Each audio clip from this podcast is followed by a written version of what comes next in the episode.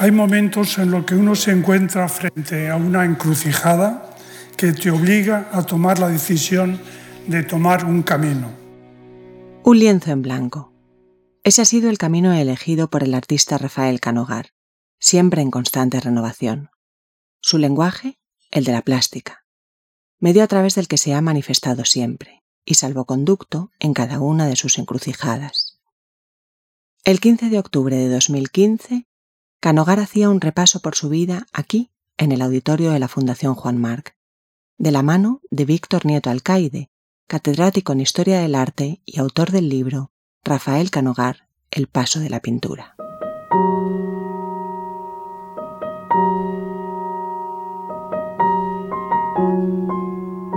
Esto es Artistas al Oído, un podcast que recoge reflexiones y conversaciones con artistas recuperadas del archivo vivo de la Fundación Juan Marc. Hoy nos acompaña Rafael Canogar.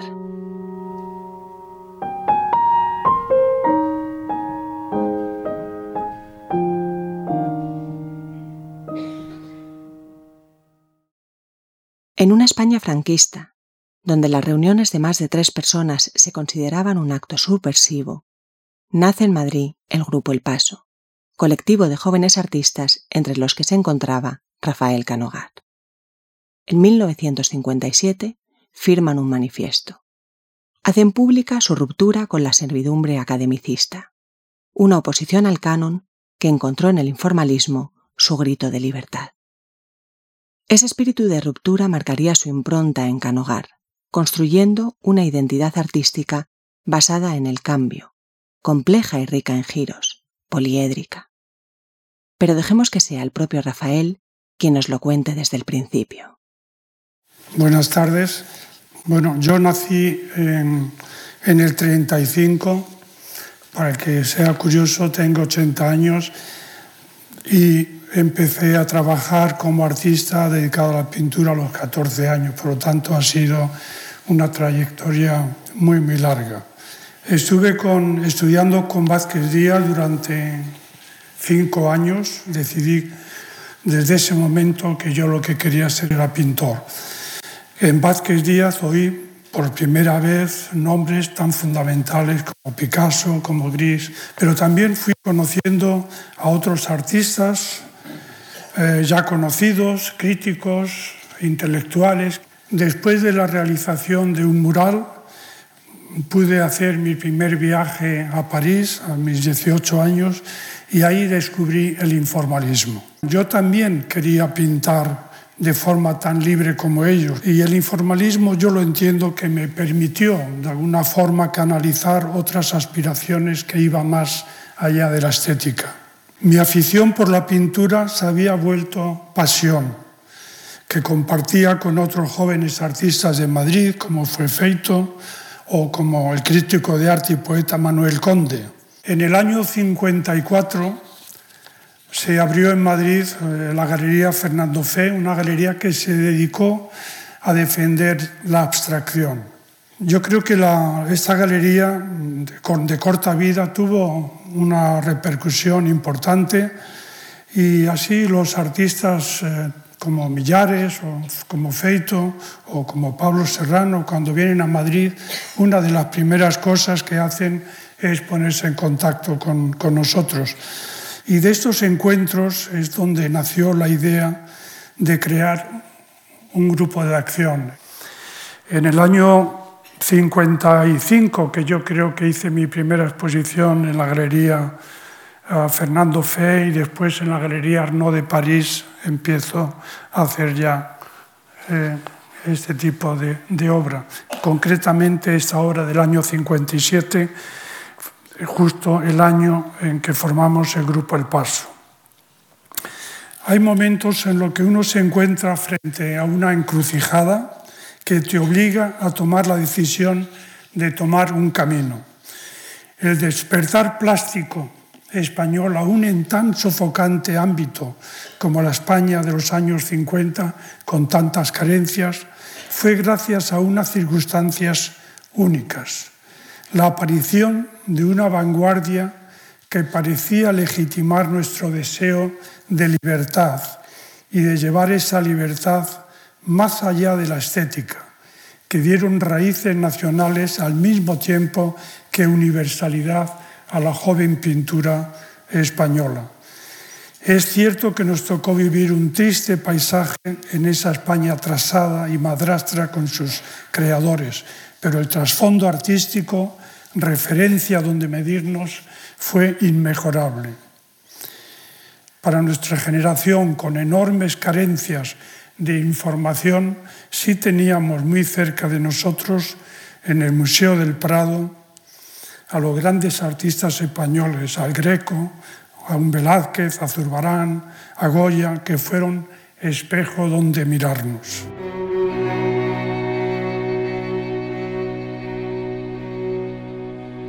En el año 83 tomé otra decisión importante y arriesgada. Mi actividad como artista había sido muy intensa, tuve que viajar y exponer con mucha frecuencia en muchos lugares del mundo y me permitió acumular una experiencia que se consideró aquí en España que podrían ser utilizadas como asesoría en diversas instituciones oficiales formé parte del, Consejo Asesor de la Dirección General de Bellas Artes en un CD, después eh, con el PSOE, algunos otros cargos, pero siempre desde el espíritu de servicio y desde luego sin compensaciones económicas. Todo esto coincide con el hecho de hacernos cargo, un grupo de creadores, de la puesta a punto del Círculo de Bellas Artes. Pero tomé la decisión de dejarlo todo, Necesitaba mi tiempo para pintar y atender mis compromisos profesionales y mi independencia. Fue una decisión importante, otra encrucijada, otro tren, en este caso, del que había que bajarse. La gran revolución artística que a mí me ha tocado vivir, se podría datar sobre los años 50, llevó a la pintura a un espacio fundamental para entender el arte emancipado de muchas servidumbres y a una poética nueva que me permitió expresar mi condición de castellano, trabajando la materia como un labrador arando la tierra, creando surcos. El informalismo me había permitido realizar obras de gran intensidad, muchas, pero no se puede repetir eternamente un desgarrado grito sin volverse retórico y académico, fuera de tiempo cuando el contexto cambia. Esa libertad y deseo de incorporar siempre algo inédito, algo nuevo para los artistas, terminaría en importante crisis para el informalismo. La salida fue buscar nuevas fronteras, todavía inéditas nuevas vanguardias que derribaron todos los límites entre las compartimentadas formas de crear arte hasta ese momento. Rauschenberg introdujo la fotografía en la pintura a través de la estampación serigráfica. Jasper John trabajó con elementos nuevos en la pintura, las letras, los números, los mapas, banderas, dianas, grafías, imágenes. Yo mismo, por necesidades expresivas, necesité abandonar la tela y las herramientas de la pintura. La tercera dimensión dio finalmente solución a mi nueva etapa o periodo, el realismo. Pero me di cuenta que esa comunicación tendría que venir de otros lenguajes menos herméticos que la abstracción que por otro lado había caído en la trampa de sus propios excesos. En mi nueva obra, el realismo, mis figuras crecen desde la superficie pintada, irrumpe en el espacio físico del espectador. Esculto pinturas, lo llegaron a definir. El arte es potencialmente político, sí, pero no todo el arte es político. Todo arte libre, renovador, e investigador, todo arte que quiere hacerte reflexionar sobre la realidad tiene en su raíz un carácter político y pedagógico.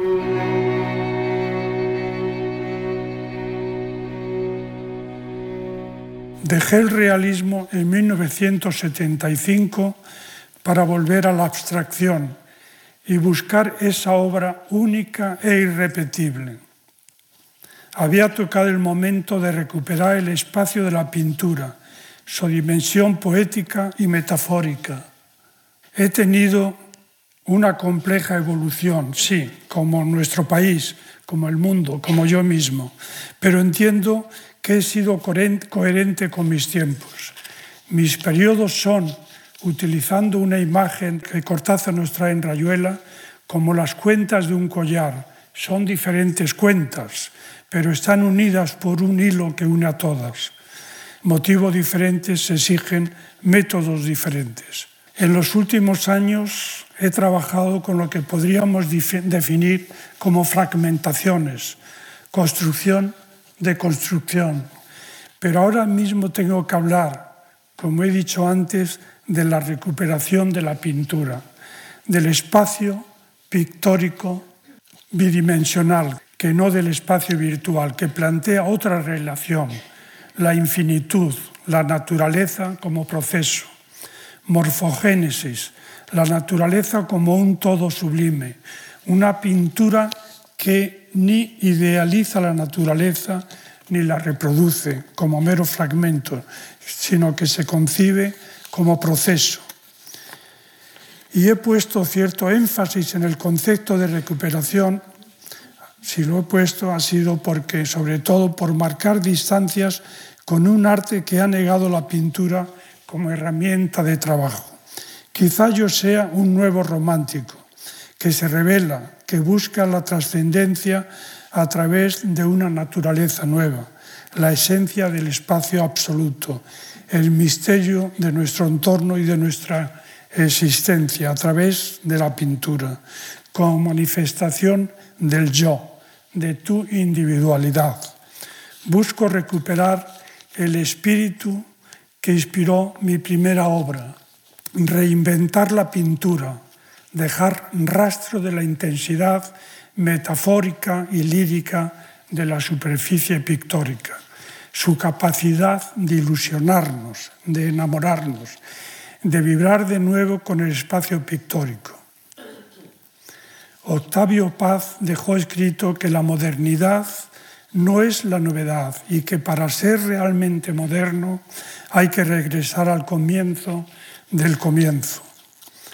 Me gustaría decir que mis cuadros actuales no son otra cosa que pinturas como entidad en sí misma, una pintura desnuda, sin concesiones ni guiños, como fue el informalismo. Una pintura radical y esencial, pero sin duda surgen asociaciones. Ya Zola dijo que una obra de arte es un rincón de la creación vista a través de un temperamento.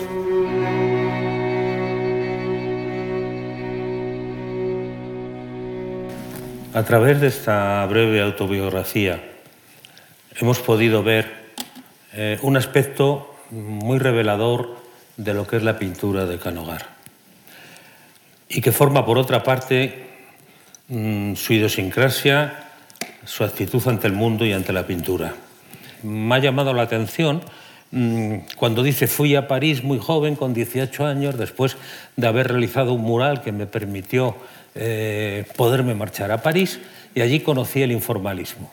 Porque va a ser París, y además muchos artistas coinciden por esos años en París, de donde va a surgir, en cierto modo, eh, la chispa que despierte o que ponga en marcha el informalismo en España. Se ha hablado mucho de una exposición norteamericana de arte otro, de pintura informalista, pero en cierto modo mm, tanto daba una cosa como otra porque mm, lo que se trataba en cierto modo era despertar un estado de conciencia que tenían todos estos artistas. Y a la menor saltaron. Saltaron además acudiendo a, raíces propias, al, mundo goyesco, eh, al mundo del greco, un mundo profundamente expresivo, eh, con una reducción de color, pero claro, el, informalismo tuvo un problema. Un crítico de la época, Moreno Galván, decía que mm, el informalismo puso al alcance de todos los subconscientes la posibilidad de ser pintor. Claro, una vez planteado este, este momento de repulsa, es muy fácil incorporarse al informalismo, es decir, las formas, los modos son realmente fáciles. Y lo que hace es que lo que tenía un mensaje rebelde se anule, se quede descafinado completamente y no sirve para expresar sobre todo mm, el espíritu indagador de la pintura y de ahí ese paso tras una brevísima experiencia op, pop, perdón, que incluso alguna obra destruiste, creo, no, no... Sí, bueno, yo de todos modos, precisamente en estos momentos estoy participando en la Tate Modern de Londres en una exposición que es eh, The World Goes Pop, el mundo se hace pop, y han elegido un cuadro del año 69. Y es una exposición interesante porque es una indagación, precisamente no están ninguno de los artistas pop eh, norteamericanos que son los que dieron, eh, bueno, de alguna forma, cuerpo ¿no? al, al, término pop, sino todo lo contrario, es la búsqueda de lo, cómo los medios de comunicación influyeron en muchos artistas que no se consideran o nunca se han considerado pop nos hicieron una entrevista a cada uno y a mí me preguntaban si eh, yo me consideré en algún momento artista pop. Y yo contesto ahí, no, yo nunca me consideré un artista pop.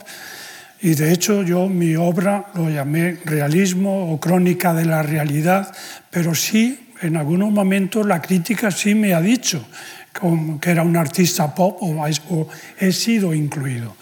Es que yo creo que eh, el popar como tendencia es una cosa y luego las búsquedas y las indagaciones en la realidad son otra. Mm, en España, por ejemplo, el pop no tuvo un fuerte arraigo. Es decir, mm, en aquel momento la abstracción se entendía que estaba agotada. No, estaba agotado el informalismo, indudablemente. Y con la figuración pasó tres cuartos de lo mismo. Ahora, sí hubo, a partir de ese momento, unas investigaciones que estaban en el punto álgido de la vanguardia que eran figurativas, cosa que antes la figuración había sido bastante desplazada por la, por la abstracción.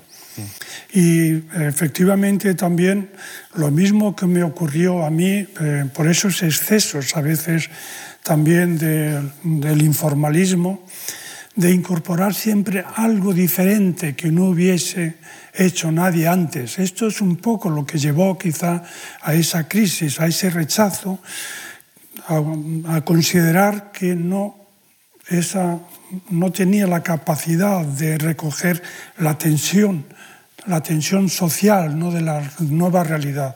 Yo es que creo que, que el informalismo, mmm, aparte de una tendencia pictórica, fue una gran terapia y una terapia sí. que se necesitaba. Porque la figuración que había habido antes, el surrealismo, en su momento final, era mm, una pintura cargada de elementos literarios, que suprimía elementos puramente pictóricos por elementos de una representación literaria.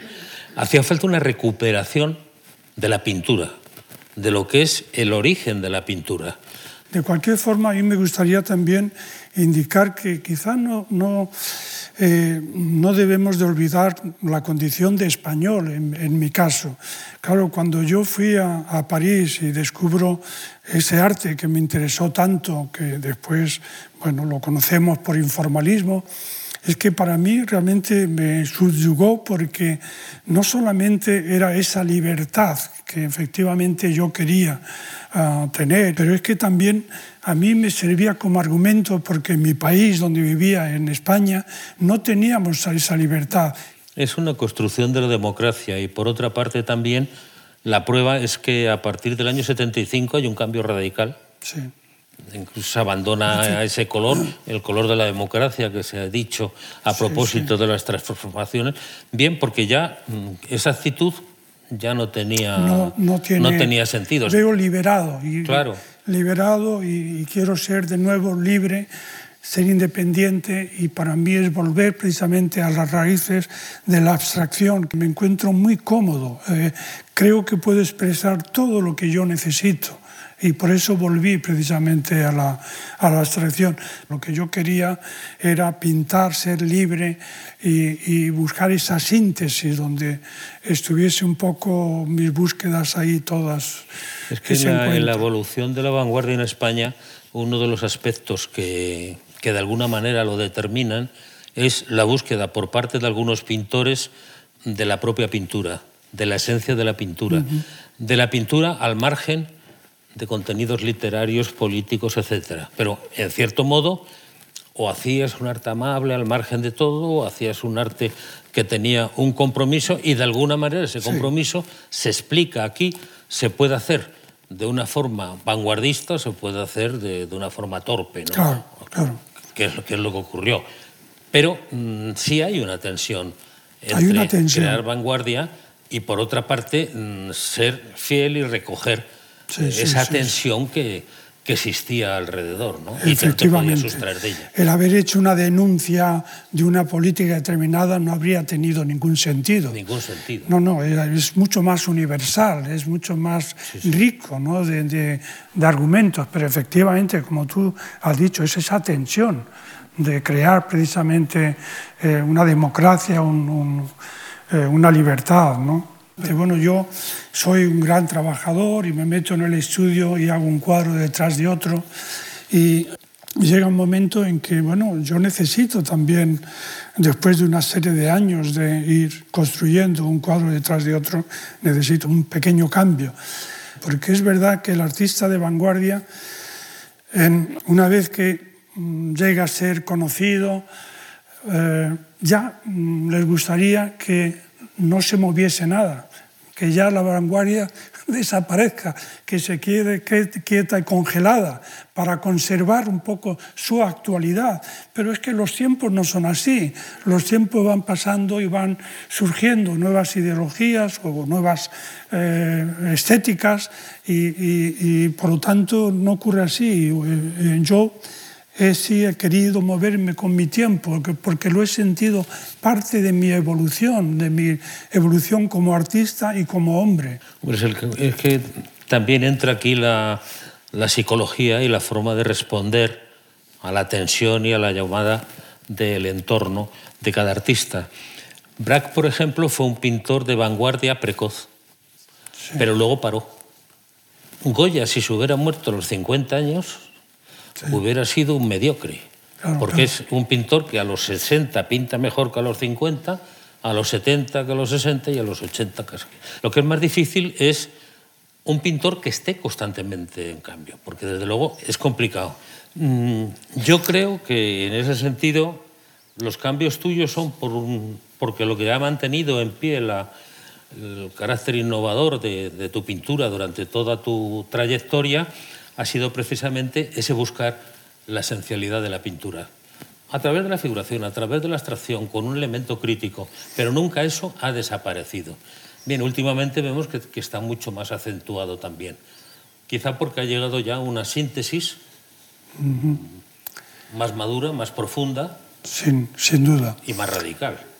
Eh, sin duda. Eh, yo cuando empecé precisamente a, a pintar en el, taller de Vázquez Díaz, más que Picasso me interesaba más Mondrian, por ejemplo, ¿no? Pero eh, indudablemente Picasso es una lección, eh, desde luego para mí lo es, es precisamente esa capacidad de reinventarse. Y mm, yo de todos modos, como digo, mi obra ha tenido una evolución compleja, eh, pero me ha servido también como alguna forma de, de, ejemplo el gran maestro Picasso, al que he finalmente admirado muchísimo precisamente por esa capacidad creativa. Incluso eh, hubo un momento de Picasso, las obras finales, años 60, sí, sí. en que fue muy criticado. Picasso sí. se derrite.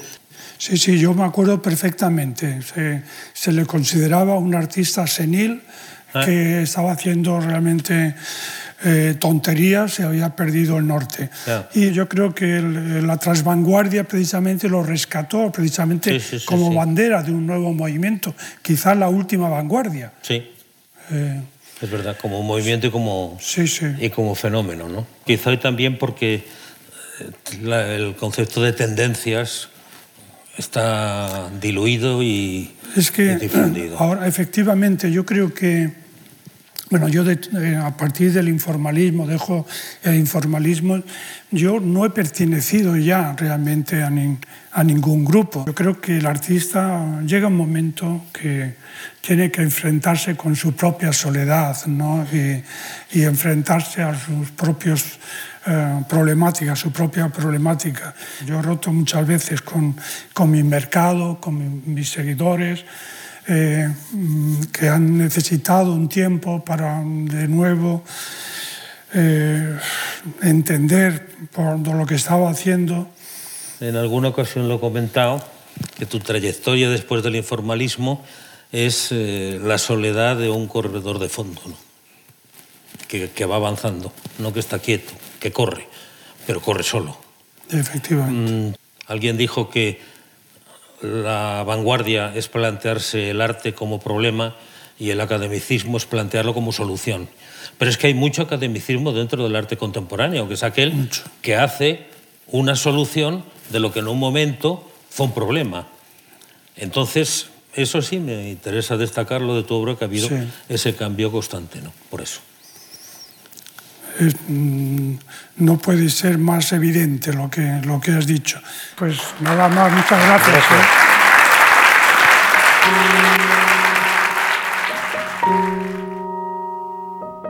Has escuchado un episodio de Artistas al Oído, un podcast que recoge reflexiones y conversaciones con artistas recuperadas del archivo vivo de la Fundación Juan Marc.